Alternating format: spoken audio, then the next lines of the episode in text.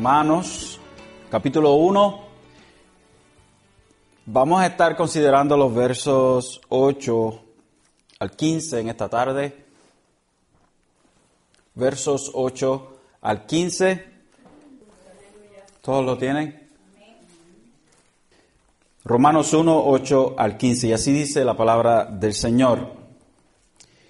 En primer lugar, doy gracias a Dios, gracias a mi Dios, perdón, por medio de Jesucristo por todos vosotros, porque por todo el mundo se habla de vuestra fe. Pues Dios, a quien sirvo en mi espíritu en la predicación del Evangelio de su Hijo, me es testigo de cómo sin cesar hago mención de vosotros, siempre en mis oraciones, implorando que ahora, al fin, por la voluntad de Dios, logre ir a vosotros, porque anhelo veros, para impartiros algún don espiritual a fin de que seáis confirmados. Es decir, para que cuando esté entre vosotros nos confortemos mutuamente cada uno por la fe del otro, tanto la vuestra como la mía. Y no quiero que ignoréis, hermanos, que con frecuencia he hecho planes para ir a visitaros y hasta ahora me he visto impedido a fin de obtener algún fruto también entre vosotros así como entre los demás gentiles. Tengo obligación tanto para con los griegos como para los bárbaros, para con los sabios como para con los ignorantes.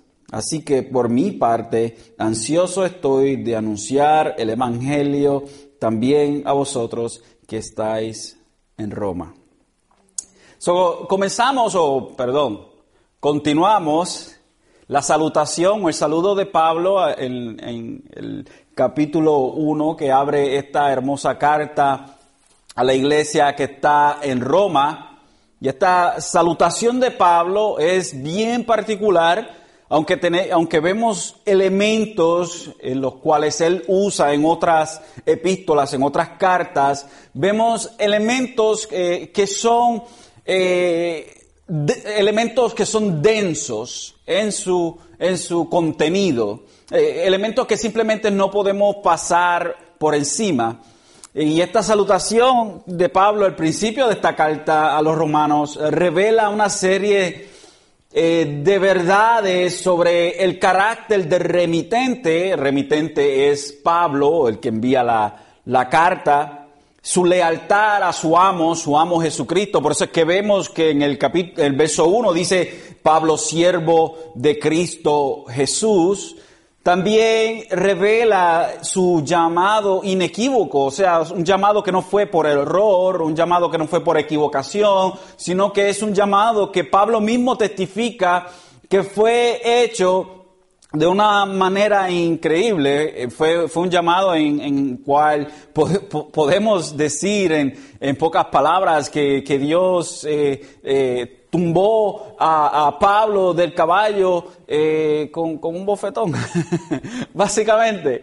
Eh, eh, la, forma en la cual Jesucristo se le presenta en esa luz tan brillante que deja ciego a Pablo, ah, es una forma inequívoca, es una forma en la cual nadie, porque habían testigos ahí, que nadie puede negar. También el llamado de Pablo, interesantemente, él dice que fue llamado desde, desde el vientre de su madre. O sea, la preparación de Pablo en el mundo secular no era casualidad. Dios prepara a este hombre, sus características y todo para hacer un servicio en particular, un servicio especial, que era a diferencia de los otros apóstoles, el trabajo de, de Pablo era de llevar el Evangelio a los gentiles.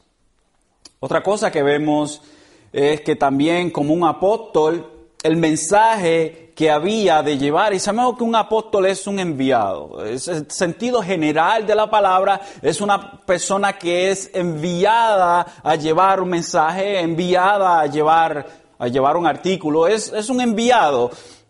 Hoy en día, pues, eh, desafortunadamente, la, la, palabra apóstol, eh, como se toma en estos tiempos, pues, lo quieren lo quieren tomar de la, de la manera o del sentido específico en la cual la Biblia llama a los doce apóstoles de Jesucristo y a Pablo,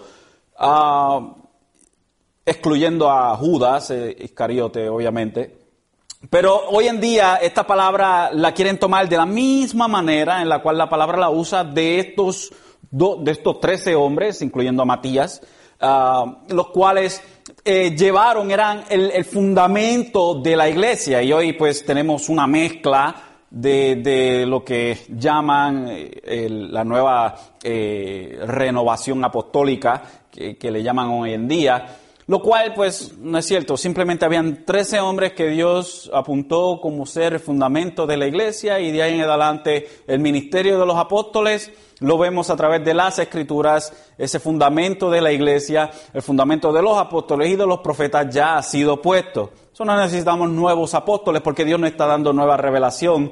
Hoy en día todo lo que Dios nos dice a nosotros es dicho a través de su palabra, su palabra inefable, su palabra perfecta, su palabra la cual nos lleva a nosotros a la madurez, a la, la cual nos lleva a nosotros a crecer en el conocimiento de Él.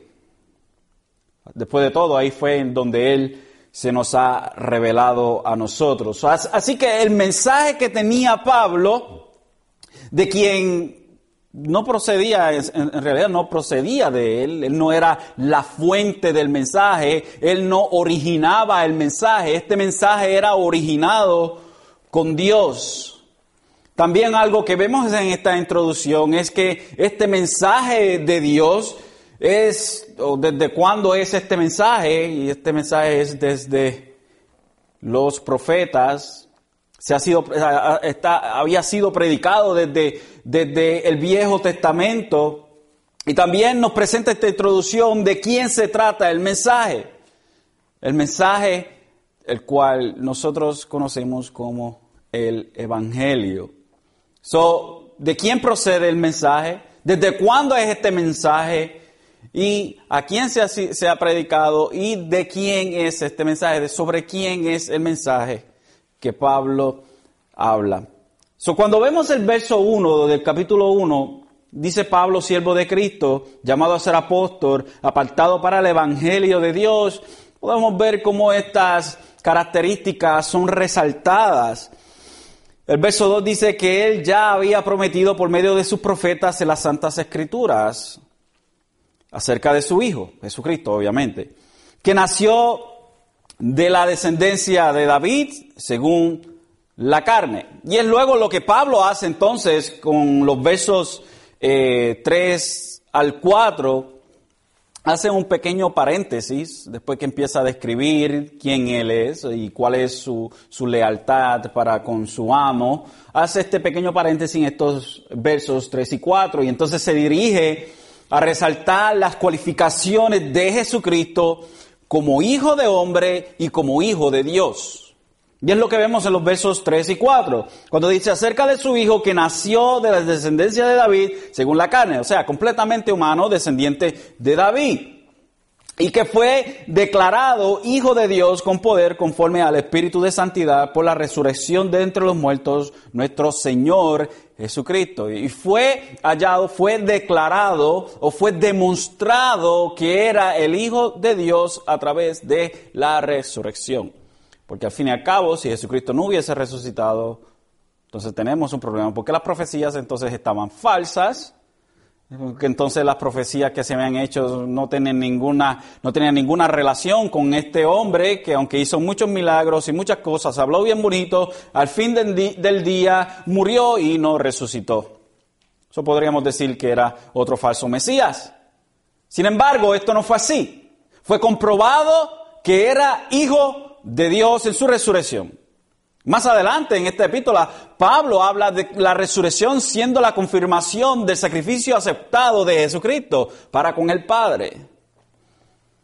En el verso 5, entonces, Pablo indica que recibió de parte de, de Cristo el regalo inmerecido del apostolado. Vemos el verso 5, dice, por medio de quién hemos recibido la gracia del apostolado para promover la obediencia a la fe entre los gentiles por amor a su nombre. Y este, y este, este apostolado se le dio a él, como dije, y a otros doce hombres. Una, una nota, y siempre que pongo nota, le digo la nota que es para mí, se la digo a ustedes. So, nota, todos nuestros dones son por gracia para servir al cuerpo de Cristo. Y el don que, Dios le dio a Pablo de, de apóstol, entre otros, era para el servicio de la iglesia, al igual que todos los dones de nosotros. Y interesantemente hemos estado estudiando los miércoles, o perdón, los jueves, sobre los dones de la iglesia y cómo cada uno de nosotros es responsable de llevar y ejercer su don dentro de la iglesia para la edificación de los santos y no para nuestra propia edificación. La palabra no nos llama a nosotros a edificarnos a nosotros mismos, sino que nosotros somos edificados por la edificación de otros hacia nosotros. Yo edifico al hermano, el hermano me edifica a mí. Y vamos a ver un reflejo de esto en aquí Pablo hablándole a los romanos. Esto fue con el propósito de promover la obediencia de la fe. El llamado del apostolado, o, o, perdón, lo que Pablo dice que fue llamado por gracia al apostolado, dice que es para promover la obediencia a la fe, para promover la obediencia a la fe. Y, eh, específicamente entre todos los gentiles, lo cual expresa el hecho de que la mayoría de hermanos en, Roma eran, gentiles, la mayoría de estos hermanos eran gentiles, lo más seguro que eran prosélitos, o sea, un prosélito es un gentil que se ha convertido al judaísmo y, y del judaísmo al cristianismo. Eh, la mayoría de estos hermanos, lo más seguro que eran prosélitos convertidos al cristianismo y entre ellos quizás algunos, algunos judíos. Dice Douglas J. Moo, dice sobre esta frase de promover la obediencia de la fe que dice Pablo. Dice, esta frase es un claro eslogan que resume la esencia de la vida cristiana. A medida que leemos las escrituras, adoramos a Dios y oramos, nuestra fe en Cristo se hace más profunda. Esta fe creciente se manifestará inevitablemente en un estilo de vida más consistente y orientado a la semejanza con Cristo. Este es el mensaje que Pablo proclama a los gentiles en su evangelio, que es el evangelio de Dios no solo conversión inicial, sino transformación de vida. Es exactamente lo que dice, lo que dice Santiago de qué me vale a mí decir que tengo fe y si no lo demuestro. Santiago dice la fe sin obra es muerta. Y usualmente se usa, se usa la, fe, la fe, esa expresión de Santiago, la fe sin obra es muerta, es cuando cuando alguien está orando y verdaderamente no cree que Dios vaya a hacer un milagro o algo así por el estilo, pues hermano, si usted no cree, pues, pues, pues la fe sin obra es muerta, no se lleva a cabo. No está hablando de ese tipo de fe, está hablando de la fe salvífica. La fe que demuestra que verdaderamente usted ha creído en Dios. Es el resultado de una vida que ha sido regenerada. Esa es la fe viva. La fe muerta es una fe, entre comillas, que no demuestra nada, la cual no existe. Una fe que no demuestra nada es una fe muerta. Una fe que demuestra el carácter nuevo de esa persona que ha sido regenerada es una fe viva. Así que Pablo dice que, que fue llamado al apostolado para promover la obediencia a la fe.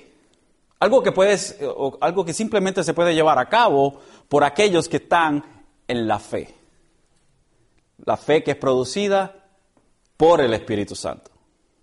La fe que nosotros usamos para creer en Jesucristo es la fe que Dios mismo deposita en nosotros porque nosotros no podemos generar fe dentro de nosotros mismos. Fe salvífica es imposible para nosotros. Estamos muertos en nuestros delitos y pecados Jamás y nunca. So que Dios tiene que, en su gracia, depositar fe en nosotros, abrir nuestros ojos a la realidad de nuestro pecado, para que nosotros entonces podamos creer en Él.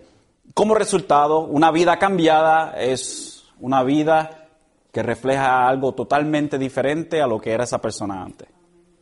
Eso es una fe viva.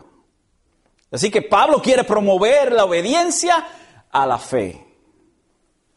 Y muchas, muchas traducciones, eh, o muchos traducen, muchas traducciones, eh, traducen este verso 5 de esta manera. Y quizás usted lo tiene traducido de esta manera. El verso 5 dice, y por quien recibimos la gracia y el apostolado para la obediencia a la fe en todas las naciones por amor de su nombre. Quizás su Biblia lo dice de esa manera, pero una mejor rendición del griego de este verso de esta manera, por el cual hemos recibido la gracia y el apostolado para promover la obediencia de la fe para la gloria o para gloria de su nombre, el nombre de Jesucristo, en todas las naciones. Algunas dicen para, por amor a su nombre, pero algo más fiel al original es para gloria de su nombre. Entonces, Pablo anuncia la obediencia a la fe para la gloria del nombre de Dios. Y esencialmente ese debe ser nuestro, nuestro objetivo, right? Se supone que lo que nosotros hagamos sea para la gloria de Dios. Antes, cuando nosotros estábamos en, en el mundo, todo lo que nosotros hacíamos era pecado. Todo lo que nosotros hacíamos era pecado. ¿Por qué? Porque lo hacíamos no con el objetivo de dar la gloria a Dios, pero con motivos alternos. Obviamente no podíamos hacer otra cosa que pecar porque éramos pecadores impedernidos y no sabíamos otra cosa. Pero ahora que estamos en Jesucristo, se supone que como creyentes, las cosas que nosotros hagamos, nuestro primer pensamiento debe ser, ¿acaso estoy haciendo esto para la gloria de Dios? Ese debe ser nuestro primer pensamiento. Ese debe ser nuestro, nuestro primer paso antes de decir algo, antes de no decir algo, antes de tomar una decisión, antes de no tomar una decisión. ¿Estoy haciendo esto para la gloria de Dios o lo estoy haciendo por motivos de ego. Lo cual, sinceramente, hermanos, creo que todos nosotros somos culpables de no llevar esto a cabo de la manera que Dios exige de nosotros. Creo que, que no estoy en error en, decir eso. En algún momento u otro nosotros decimos cosas o no decimos cosas, ni siquiera pensamos en la gloria de Dios. Ni siquiera. O a veces llegamos aquí, vamos, vamos a un poquito, a veces llegamos aquí y creemos que el servicio es para nosotros, right? En vez de, entender que el servicio es para Dios y que estamos aquí para la, para, para la gloria de su nombre, no es para, como dice el americano, not to cry me a river, no para, no para yo eh, eh, derramar mis lágrimas sobre mis propios problemas, es darle la gloria a Dios. Darle la gloria a Dios. Que nuestras lágrimas cuando fluyan, fluyan de la gloria de Dios. Que Dios ha hecho cosas en nosotros increíbles. Que si no hubiera sido por el Señor, estuviéramos perdidos. La gloria a Dios en todo lo que nosotros hacemos lo que hablamos, lo que decimos, lo que pensamos. Ese debe ser nuestra meta. Obviamente no es nuestro proceder el 100% de las veces. Entonces, vamos a los versos de hoy. vamos a los versos de hoy. Quise abundar en estos, en estos, en este verso porque la semana pasada no tuve la oportunidad de abundar un poco en el verso 6, pero era bastante importante y no lo quería dejar pasar. Ok, so, el verso, los versos, el pasaje del 8 al 15, eh, esta sesión se divide en tres partes bien sencillas. Aquí vamos a ver primero el anhelo de Pablo de visitar a los hermanos eh, de Roma. Luego, este, más adelante, vemos la razón de su visita y terminamos la razón por la cual no había podido ir y sus planes una vez en Roma. Una outline o eh, se me sigue olvidando la palabra esa que se usa en español. Outline, la voy a, decir outline. So, tenemos primero el anhelo de Pablo de visitar a los hermanos. El verso 8 entonces dice, en primer lugar, doy gracias a mi Dios por medio de Jesucristo por todos vosotros. Y Pablo, Pablo primeramente, primeramente, o mejor dicho, mejor dicho, antes que nada, una mejor forma de ver el verso es que Pablo dice en vez de en primer lugar, usualmente cuando decimos en primer lugar y luego decimos en segundo lugar, en tercer lugar, pero no vemos nada que Pablo no dice en segundo lugar esto, en tercer lugar esto. So, una mejor forma de ver el verso es, antes que todo, doy gracias a mi Dios por medio de Jesucristo por todos vosotros. O sea, agradece a Dios por medio de Jesucristo. Ahora, si uno ve el verso por encima, uno dice, mm, ¿qué tiene de especial ese verso? bueno, obviamente si está la palabra es bien especial, pero aparte de eso, si nosotros vemos lo que Pablo está diciendo un poquito más profundo, lo que Pablo está diciendo es que Cristo, o, que, Cristo es el, el último Adán, abrió, como el último Adán, abrió el camino cerrado por el pecado del primer Adán. Y nuestra acción de gracia a Dios puede ser solo expresada a través de Cristo.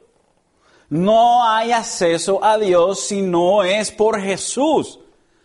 Así que cualquier cosa hecha en el nombre de Dios sin Jesucristo es inútil y no sirve.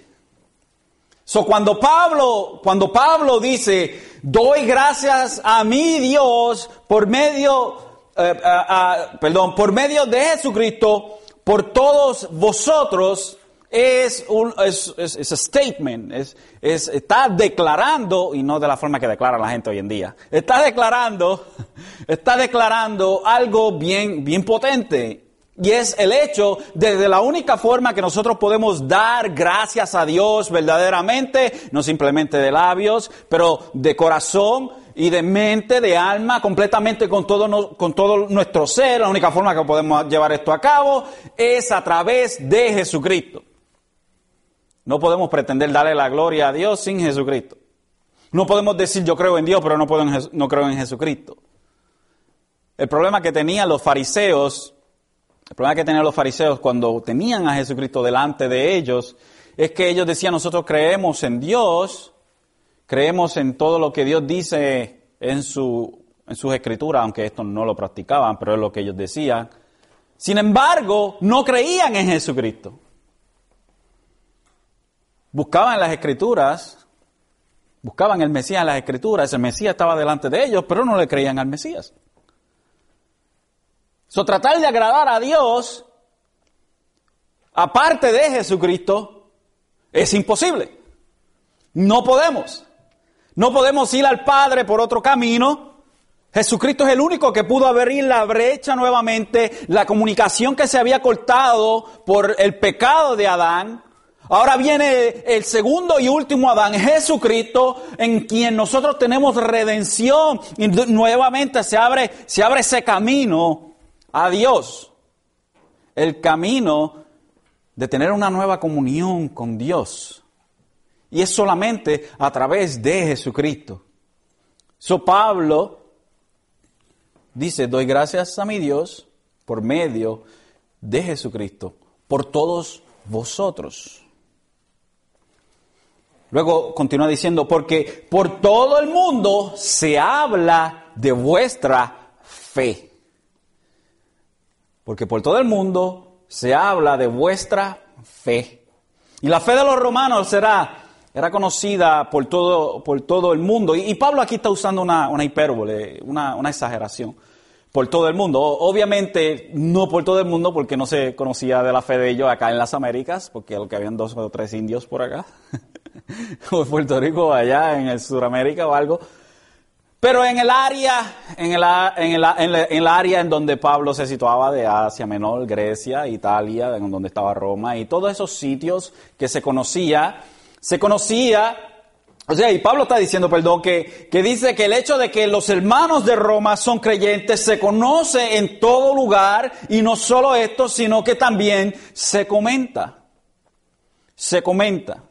No simplemente se conoce, no simplemente se sabe de la fe de ellos, sino que también se comenta.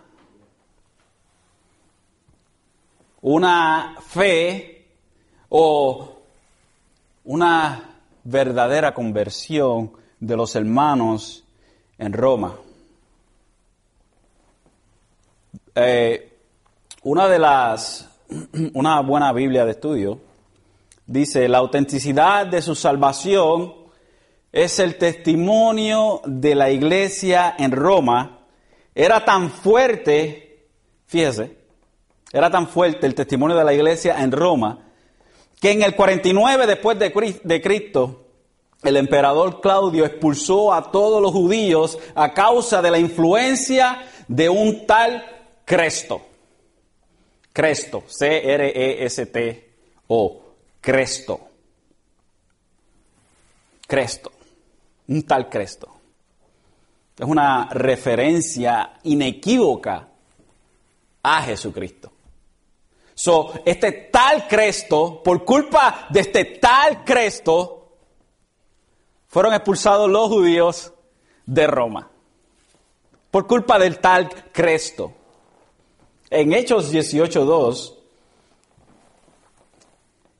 dice, y se encontró con un judío que se llamaba Aquila, natural de Ponto, quien acababa, y estoy hablando de Pablo, quien acababa de llegar de Italia con Priscila, su mujer. Pues Claudio, Claudio, el emperador, había ordenado a todos los judíos que salieran de Roma. Pero unos historiadores hablan de que la razón por la cual sacaron a los, judíos de Roma era por este tal Cristo o Cristo. Se conoce nuestra fe entre nuestra familia. Se conoce nuestra fe en nuestro trabajo. Se conoce nuestra fe en las escuelas o quizás en nuestro vecindario porque la fe de los hermanos de Roma se conocía por el mundo. Pero nosotros localmente, ¿se conoce nuestra fe? Siquiera el compañero de trabajo. Siquiera sabe el compañero de trabajo de nosotros que somos cristianos. Nuestro compañero de escuela. ¿Saben que somos cristianos? Esas son, esas son cosas, hermanos, que a veces, que a veces, pues nosotros como que eh, no nos gusta hablar de ese tipo de cosas, pero en realidad, ¿sabe la gente, sabe nuestra familia la fe que nosotros profesamos? ¿O lo que saben de nosotros es que nosotros somos unos aleluya reventados, que lo que hacen son lo que eras por ahí? ¿O verdaderamente nos conocen a nosotros por la fe que tenemos en Jesucristo? Porque vivimos una vida totalmente cambiada. Porque vivimos una vida que va de acuerdo a lo que dice la palabra de Dios. Aunque ellos no entiendan ni tres pepinos de lo que dice la palabra de Dios, nuestra vida debe, debe reflejar a Jesucristo en nosotros. Estos no son hacer cosas incoherentes o cosas así por el estilo, pero son cosas que resaltan a Jesucristo que resaltan a Jesucristo. ¿Conoce la gente alrededor de nosotros si Jesucristo está en nosotros? Le dejo con esa. Porque ciertamente la iglesia, la iglesia primitiva era muy bien conocida. Déjeme dar algunos ejemplos. En Hechos 17.6 Hechos 17:6 dice, al encontrarlos arrastraron a Jasón y algunos de los hermanos antes de las autoridades de la ciudad gritando, esos que han trastornado el mundo han venido acá también hablando del camino, o sea, hablando de los cristianos. Estos cristianos están trastornando el mundo con su mensaje. Hechos 16, 19 al 20 dice, pero cuando sus, eh, sus amos vieron que se les había ido la esperanza de su ganancia, esto es este, Pablo y Silas cuando sale, cuando mandan al demonio salir de la muchacha, dice, prendieron a Pablo y a Silas y los arrestaron, arrastraron hasta la plaza ante las autoridades y después que de haberlos presentado a los magistrados superiores, dijeron, estos hombres, siendo judíos, alborotan nuestra ciudad. Luego en Hechos 18, 12 al 13 dice, pero siendo, Galión procónsul en Acaya, los judíos se levantaron aún en contra de Pablo y lo trajeron ante el tribunal diciendo, este persuade a los hombres a que adoren a Dios en forma contraria a la ley. La fe de los hermanos en Roma se conocía por el mundo, como dice Pablo. La fe de los hermanos de la iglesia primitiva se conocía tanto y tanto que la gente decían, y los, y los procónsulos y, la, y, el Sanedrín, la corte judía, decían que estos, estos cristianos, lo cual era un epíteto este, con intenciones de, de, de ofender, ah, estos cristianos lo que están haciendo es torciendo el mundo. Y es exactamente lo que se debe decir de nosotros. La fe de fulano de tal lo que hace es que tuerce al mundo.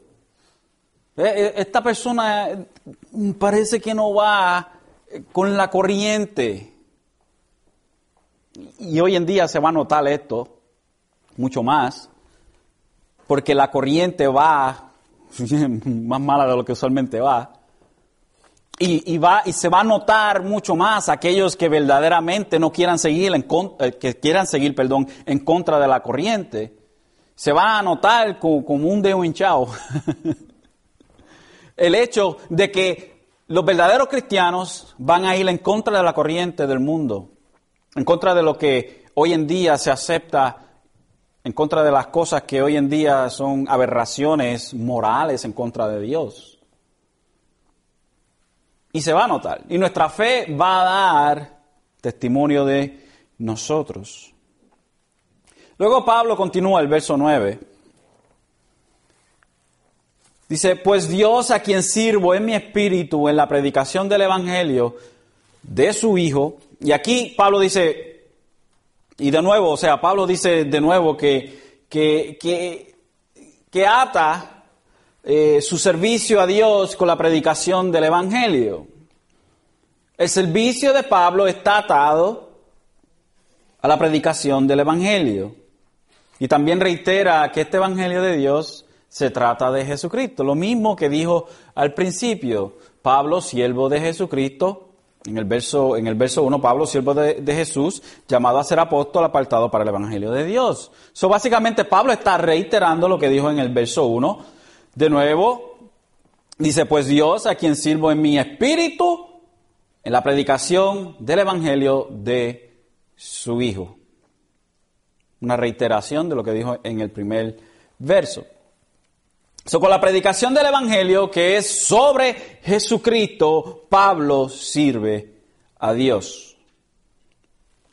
Dice más adelante, me es testigo de cómo sin cesar hago mención de vosotros siempre en mis oraciones, implorando que ahora al fin, por la voluntad de Dios, logre ir a vosotros.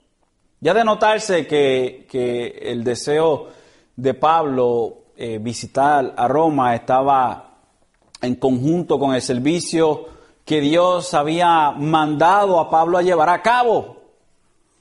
Pero con todo y eso, Pablo oraba sin cesar por los hermanos de Roma, con vista de visitarlos, pero solo en la voluntad de Dios.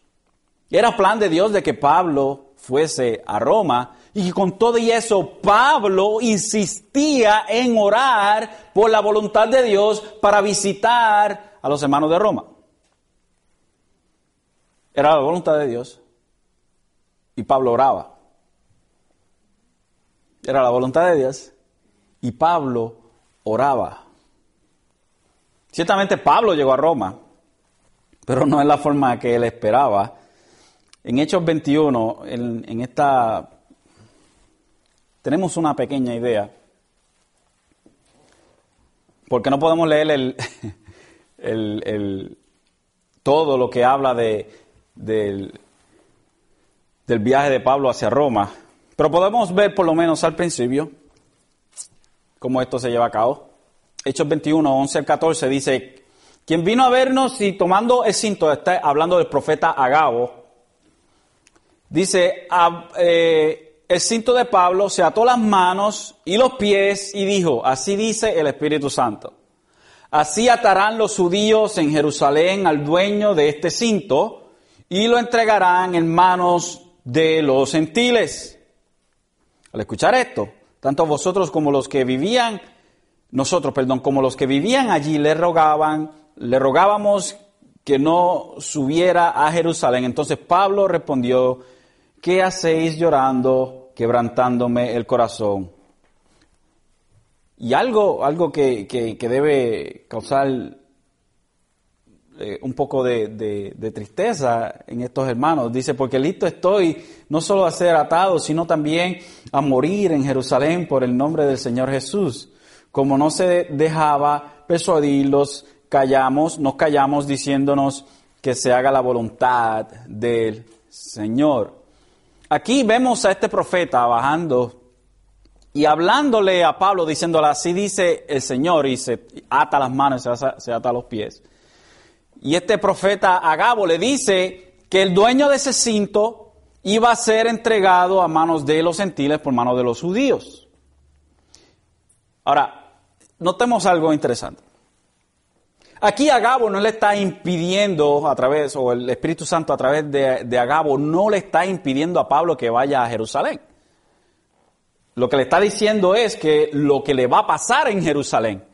Sin embargo, no le está diciendo, Pablo, no vayas a Jerusalén, porque si vas a Jerusalén te van a atar y te van a hacer esto, así que no vayas allá. Y Pablo desobedeció al Espíritu Santo y fue allá, anyways. No, simplemente se le estaba dando el aviso lo que iba a pasar en Jerusalén. ¿Y qué hizo esto? Esto demostró el carácter de Pablo. Pablo eh, básicamente está diciendo, bueno, si es hora de yo morir, por hacer la obra del Evangelio, que así sea, que sea la voluntad de Dios. Pablo se había ya dispuesto a ir a Jerusalén. El Espíritu Santo le avisa lo que va a suceder en Jerusalén. Y Pablo hace, hace, hace, eh, eh, se levanta como el Phoenix.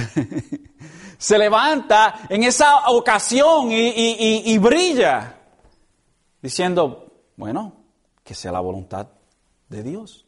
Si tengo que morir, que así sea. Y ahí es que empieza la, odisea, eh, el, el, ordeal de, de, Pablo ir hacia Roma. Es tomado entonces por los judíos, pasa lo que el profeta dijo, porque el profeta estaba hablando de parte del Espíritu Santo, y lo que dice Dios, porque es Dios, se lleva a cabo, porque Él así lo ha ordenado. Lo que pasa es que es entregado a la mano, a las manos de los, de los romanos por parte de los judíos y de ahí empieza este, este gran problema de, de Pablo, lo que parece ser gran problema.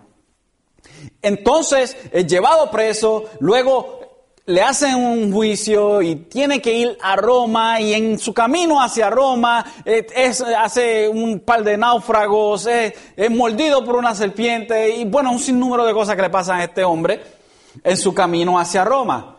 Esencialmente, aunque le salió, aunque le salió doloroso el camino, por lo menos el ticket era gratis porque iba preso.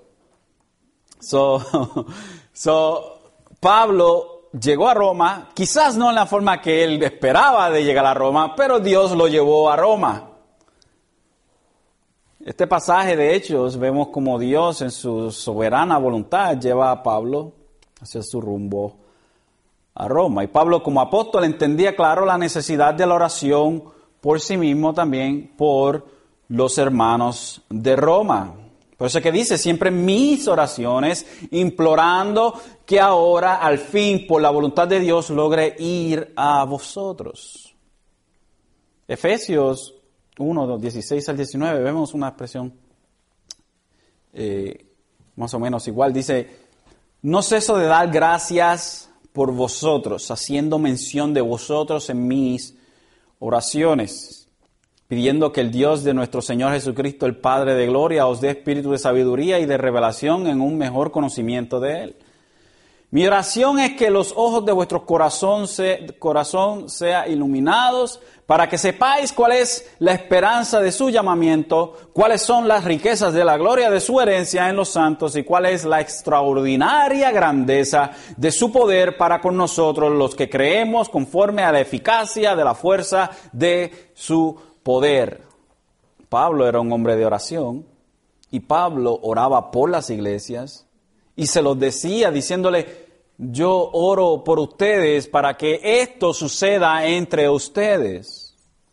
Pablo le dice a los romanos, oro por ustedes, suplico por ustedes, le imploro a Dios para que por fin yo pueda ir según su voluntad a donde ustedes.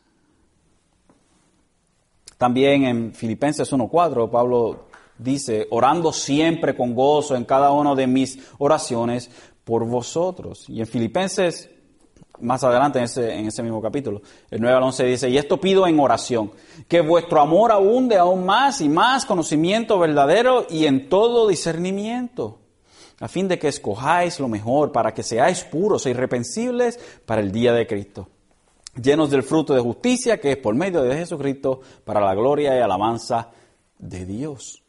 Colosenses 9, perdón, 1.9 dice, por esta razón también nosotros desde el día que lo supimos no hemos cesado de orar por vosotros. Y mire qué interesante, la iglesia de Colosa, al igual que la iglesia de Roma, no fueron fundadas por Pablo. Pablo no había ido a Roma, Pablo no había ido a Colosa. Y por estas dos iglesias, por estos hermanos que se encuentran en esta iglesia que ni siquiera él conoce, dice, oro por ustedes, oro. Dice, desde el día que lo supimos, no hemos cesado de orar por vosotros, no simplemente de orar por nosotros, por vosotros, y de rogar que seáis llenos del conocimiento de la voluntad de toda sabiduría y comprensión espiritual, lo esencial para un cristiano. Lo esencial para un cristiano es el conocimiento de la voluntad en toda sabiduría y comprensión espiritual. Pablo, este gran apóstol de Dios, se preocupa por hermanos que nunca había conocido. Nunca había conocido. Y no simplemente ora por ellos, sino que ruega por ellos. Y podemos dar más ejemplos de las oraciones de Pablo, pero vamos a continuar. Ok, la razón de la visita. El verso 11 entonces dice, porque anhelo veros para impartiros algún don espiritual al fin de que seáis confirmados, es decir, para que cuando esté entre vosotros nos confortemos mutuamente, cada uno por la fe del otro, tanto la vuestra como la mía. Y el apóstol, aunque no conocía personalmente a estos hermanos de Roma, esto no era un impedimento para demostrar su amor por ellos, impartiéndoles algún don espiritual. Y aquí la palabra, la palabra griega que se traduce por don es carisma, que significa un regalo de gracia, o sea, un regalo inmerecido. O una capacitación espiritual cuya fuente es el Espíritu de Dios. En Romanos se emplea esta palabra o este mismo término para describir a Cristo mismo en el capítulo 5, versos 15 al 16. Eh, otra forma en que se utiliza es como las bendiciones generales de Dios, y esto lo vemos aquí mismo en, Romanos 11, 29, también en 1 Timoteo 6, 17, y por tercero, los dones espirituales específicos que son dados a ciertos miembros del cuerpo para ministrar a todos los demás. Y también lo vemos aquí en esta epístola. Y es lo más probable, ¿cómo es que se dice? probable que Pablo estuviera aludiendo a una combinación de estos. Pero creo que el objetivo en esto es de una edificación mutua entre Pablo y los hermanos. Es darle a ellos una bendición. Cuando dice un don espiritual, es podemos combinar las tres cosas que acabamos de, mencionar. Y, Pablo, el Pablo llega, a, Pablo llega a, Roma en su apostolado, en su enseñanza, en su amor, en su oración, en su predicación del Evangelio y en su conforte para estos hermanos como apóstol. Aquí es impartido este don espiritual. Un don espiritual que Pablo quiere darle a ellos. Y todo esto es para un consuelo mutuo. Vemos que Pablo aquí no se hace más grande que ellos, ni por el estilo. No simplemente él quiere edificarles a ellos, si podríamos decir de esa manera, sino que él quiere ser edificado por ellos. No viene acá, aquí vengo a darle a todos ustedes, todos ustedes tengan, tengan. Y lo único que creo de ustedes es su dinero.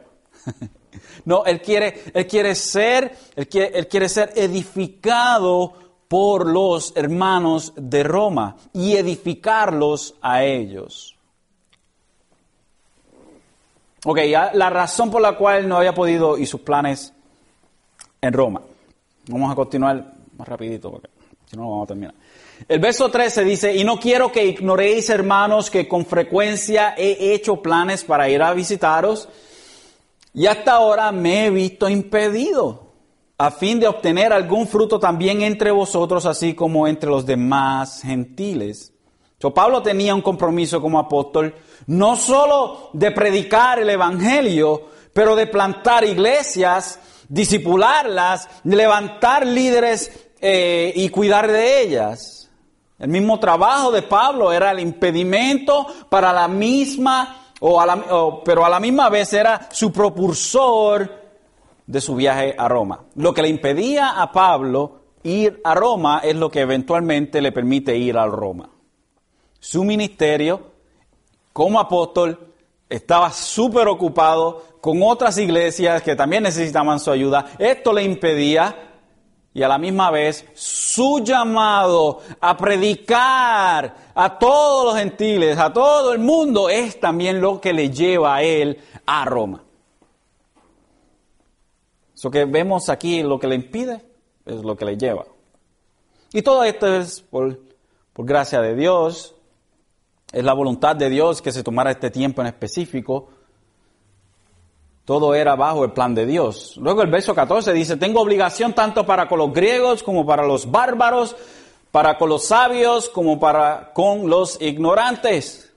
Y Pablo dice que es deudor a los griegos y a los bárbaros a los sabios y a los ignorantes. Los griegos eran la gente culta, eran los que hablaban griego en ese tiempo. Los bárbaros eran aquellos que no hablaban griego, no hablaban griego y si hablaban griego casi no se le entendía. Entonces los griegos se inventaron esta palabra para identificarlos a ellos, bárbaros, lo cual no es una palabra, es, eh, es una anomanopoética, una palabra que se oye, que se oye, el sonido es lo que es. ¿Ok? So, la palabra es lo que ellos les dicen a ellos, ah, tú lo que eres es un bar, bar, bar, bar, bar, bar. Esa es la idea. ¿Ok? Tú lo que eres es, mira aquel bar, bar, bar, bar, bar, bar. No tiene sentido, no es una palabra como tal en ese sentido. Pero nosotros para entenderla es bárbaros, pero en realidad no es una palabra, es un sonido. Okay, Es la abejita goes, el avión goes, esa, esa, es la idea. Uh, so, no simplemente les predica o su misión o está obligado a predicarle a los griegos cultos, a los bárbaros, los que no conocen mucho, so vemos en, en, nivel de lenguaje a los que saben griego, a los que no saben griego, y a otro nivel a los sabios, a los ignorantes. Eso cubre el esquema social de los gentiles. Básicamente predicarle a todos, todo tipo de gentiles. Al griego, al que no habla griego, al inteligente y al no muy inteligente. Todo esto incluye un sinnúmero de esquemas. Entonces, el, el apóstol emplea el concepto de deuda en varias de, en otras ocasiones, eso no es nuevo de Pablo, eh, en Romanos 8.12, él, el capítulo 15, 27 y en Gálatas 5.3 también utiliza esta forma de deuda. Y aparentemente lo que quiere decir aquí es que su comisión como apóstol a los gentiles le ponía bajo obligación con todos ellos. Para cualquier creyente, hermanos, para cualquier creyente, el acto de recibir el Evangelio implica aceptar el deber de compartirlo. Usted, una vez que vino a ser parte del cuerpo de Cristo, ahora usted está obligado, al igual que estaba Pablo, obligado a predicar ese mensaje. Usted no vino a ser cristiano para usted mismo, para quedarse callado. Usted vino a ser cristiano para llevar ese mensaje de salvación a otros. Y concluimos con el verso 15. Así que por mi parte, ansioso estoy de anunciar el Evangelio también a vosotros que estáis en Roma. Y este verso es tomado en diferentes formas. Leí muchos comentarios sobre este verso y ninguno de ellos estaban de acuerdo. ninguno. Pero creo que su mejor forma es esta. Pablo le dice a, los de Roma que su deseo de también predicarles el Evangelio y predicar el Evangelio entre ellos. Así que por mi parte, ansioso estoy de anunciar el Evangelio, no simplemente a ellos, sino entre ellos, a vosotros que estáis en Roma. So, lo que vemos en esta gran introducción, estos, estos 15 este, versos, que Pablo eh, eh, se introduce no simplemente así como apóstol, no simplemente así como siervo de Jesucristo, sino que también introduce el mensaje, lo cual es el, tema de, todo, de todo eh, la epístola de, de, los romanos, es el Evangelio de Dios y la justicia de Dios. ¿Cómo es que cómo es que Pablo toma todas estas sus ideas y da una pequeña introducción de, muchas de las cosas que va a tocar a través de la carta. Y cuando llegamos entonces al, verso 16 y 17 de la semana que viene, lo que vamos a saber es una, una explosión de teología. Y cómo entonces de ahora en adelante Pablo empieza a abrir para ver todos los componentes de aquello que le está abriendo, que es el Evangelio. Y eso es lo que vamos a ver, si Dios así lo permite, la semana que viene.